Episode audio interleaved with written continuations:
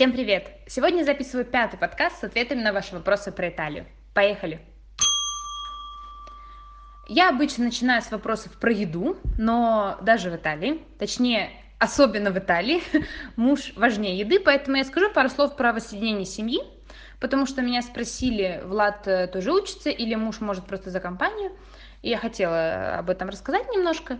В Италии действительно члены вашей семьи могут приехать просто за компанию, Тут такие правила, что если у вас есть вид на жительство не меньше, чем на год, то вы можете привести супруга, несовершеннолетних детей и родителей старше 65 лет.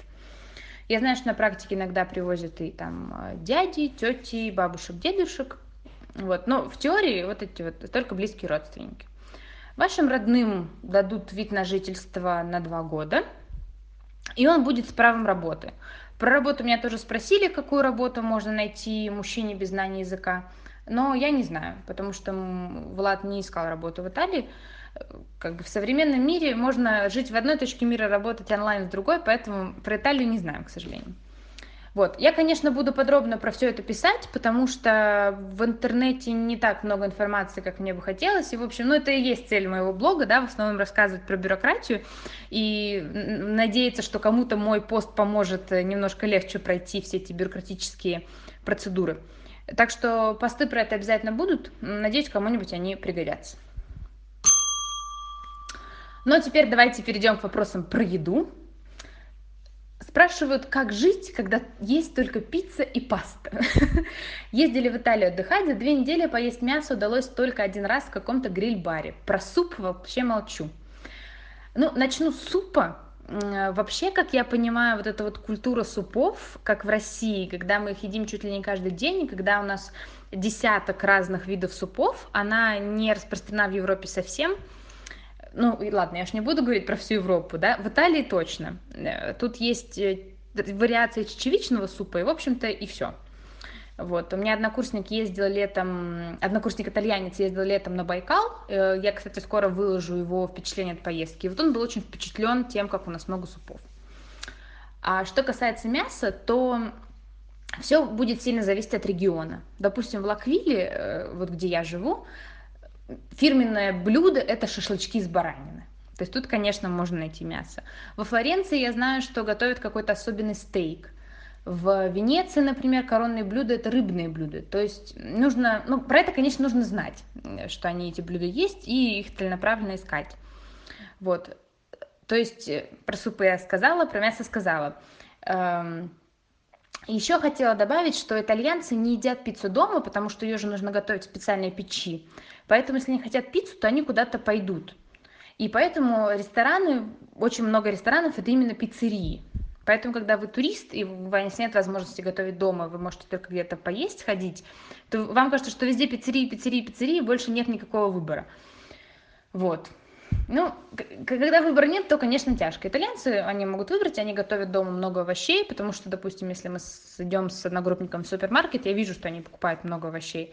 В всегда на гарнир очень много овощей. Так что выбор есть, просто как бы нужно знать, где искать.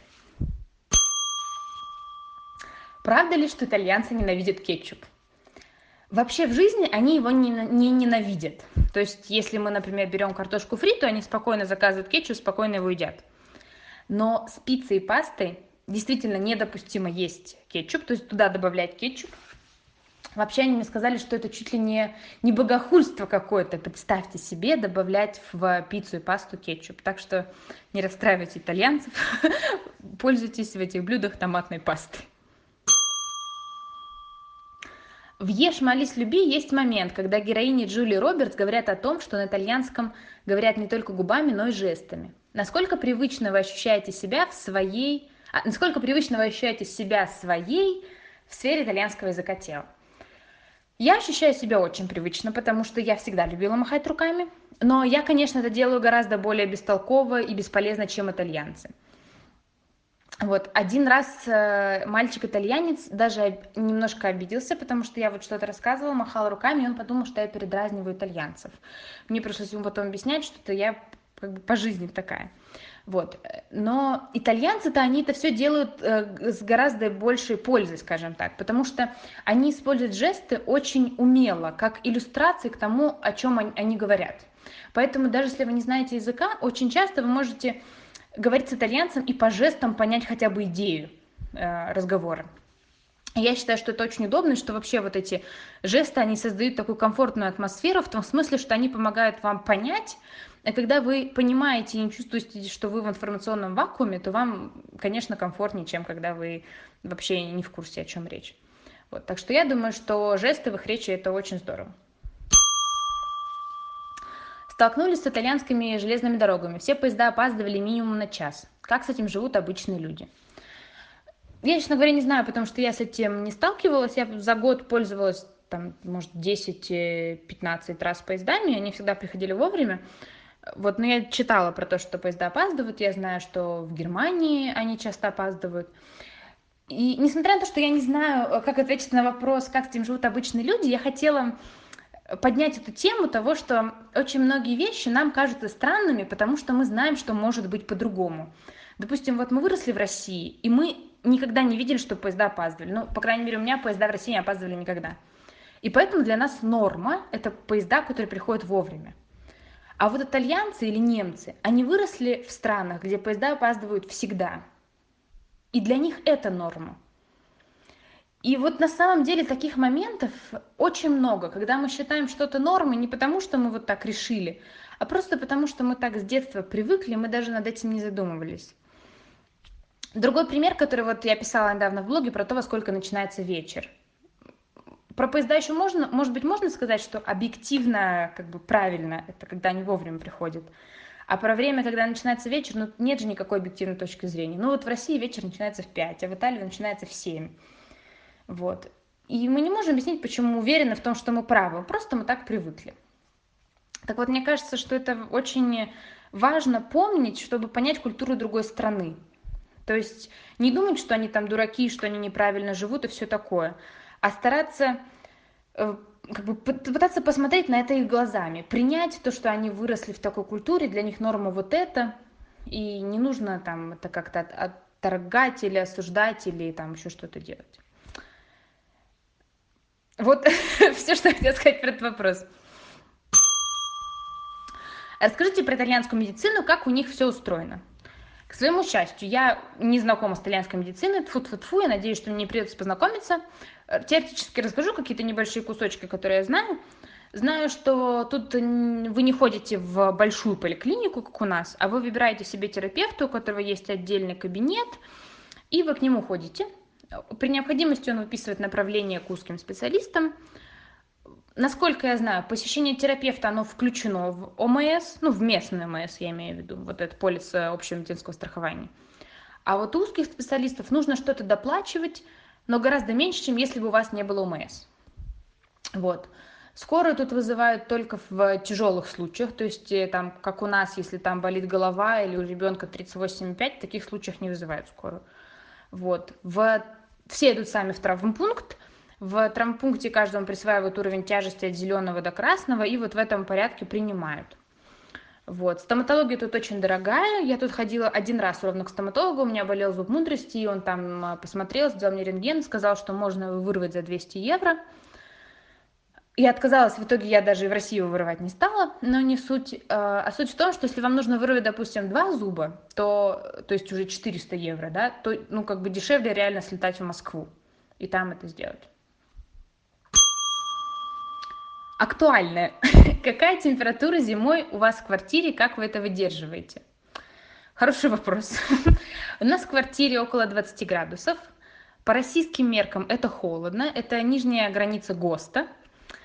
У нас не работает постоянное отопление, мы его включаем вечером на пару часов, где-то до 22 поднимаем и потом выключаем. Во-первых, ну, уже просто привыкли к такой температуре и не хочется сильно нагревать. А во-вторых, мы пока просто не знаем, насколько это дорого. Дело в том, что здесь э, счета за коммунальные услуги приходят не раз в месяц, как э, в России, а раз в 2-3 месяца, за воду, по-моему, вообще раз в 6 месяцев. Вот. И так как мы недолго живем в этой квартире, то мы еще не получали счета за отопление, поэтому мы на всякий случай просто экономим. Вот. В институте тоже примерно 20 градусов, бывает и 19, и 18, э, это уже так холодно, ну, просто приходится тепло одеваться. Правда ли, что все итальянцы темненькие? Смешной вопрос. Есть, конечно, русые итальянцы, у нас преподаватель был русый, и там ну, есть просто светленькие, но они все равно выглядят как итальянцы, и у меня, допустим, вообще нет никаких шансов мимикрировать под э, под итальянку. Допустим, вот буквально позавчера мы ходили с однокурсниками ужинать, мы стояли, расплачивались, там они о чем-то болтали с поваром, а потом я поняла, что они просто стоят и меня обсуждают, повар там пытается угадать, откуда я. Или, допустим, в другой раз тоже мы ходили ужинать, и там официант э, просто сразу спросил, откуда ты. Вот. А при этом, э, ну, вы видели фотографию Влада, я выкладывала, кто не видел, можете посмотреть в ленте. Его никогда не спрашивают, откуда он. Более того, он мне постоянно жалуется, что люди принимают его за итальянца, подходят к нему начинают с ним разговаривать. Допустим, он говорит, вот я был в магазине, ко мне там подошла бабулечка, что-то у меня спросила. Я так переживала, что я не знала, как ей помочь, потому что я же не понял. Вот. Ну, короче, темненькие, не темненькие, даже надо уметь, э, как сказать, закосить под итальянцев. У меня не получается. Вот. А все, у меня закончились вопросы на сегодня. Как-то мне, показалось, что сегодня время очень быстро пролетело. Я надеюсь, что я говорила не очень быстро. Вы поймете, что я вам рассказывала. Мне было очень интересно и приятно поделиться с вами, что я узнала новое про Италию. Я буду с нетерпением ждать ваших вопросов э, к следующему подкасту. Вы их можете слать даже, даже после этого выпуска. Я все вопросы записываю и обязательно включу их в следующий подкаст, если буду знать, что ответить. Вот. Надеюсь, вам понравилось. Всем пока!